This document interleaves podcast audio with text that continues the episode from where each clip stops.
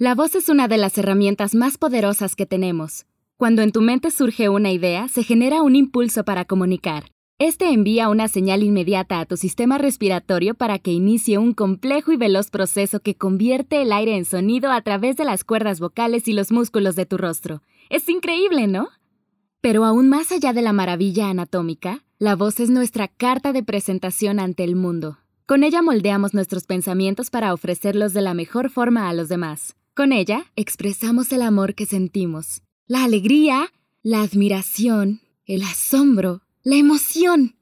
Cuando alguna persona que amamos nos habla, nuestro cuerpo recibe la energía a través de su sonido. Insisto, es mágico. Por supuesto que como en todo existe la contraparte. La voz que contiene enojo, frustración, tristeza y amargura nos puede dañar severamente. Todas esas emociones se convertirán en palabras hirientes, cuyo peligro no dimensionamos, y pasamos por alto que una vez dicho algo, no hay retorno. Recuerda que la voz, como arma, debemos emplearla siempre para construir.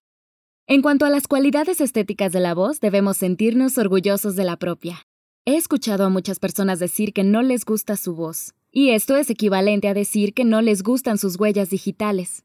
Así es, cada una es única en el mundo, e independientemente de su color y tesitura, debería ser razón suficiente para amarla.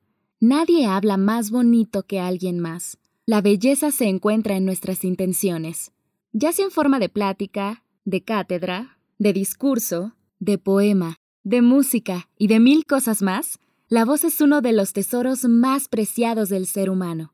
Si eres de los afortunados en tenerla y poder escucharla, cuídala, valórala, dale un buen uso y compártela con los demás. Este capítulo lo termino con una frase del novelista francés Daniel Pennac. Nuestra voz es la música que hace el viento al atravesar nuestro cuerpo.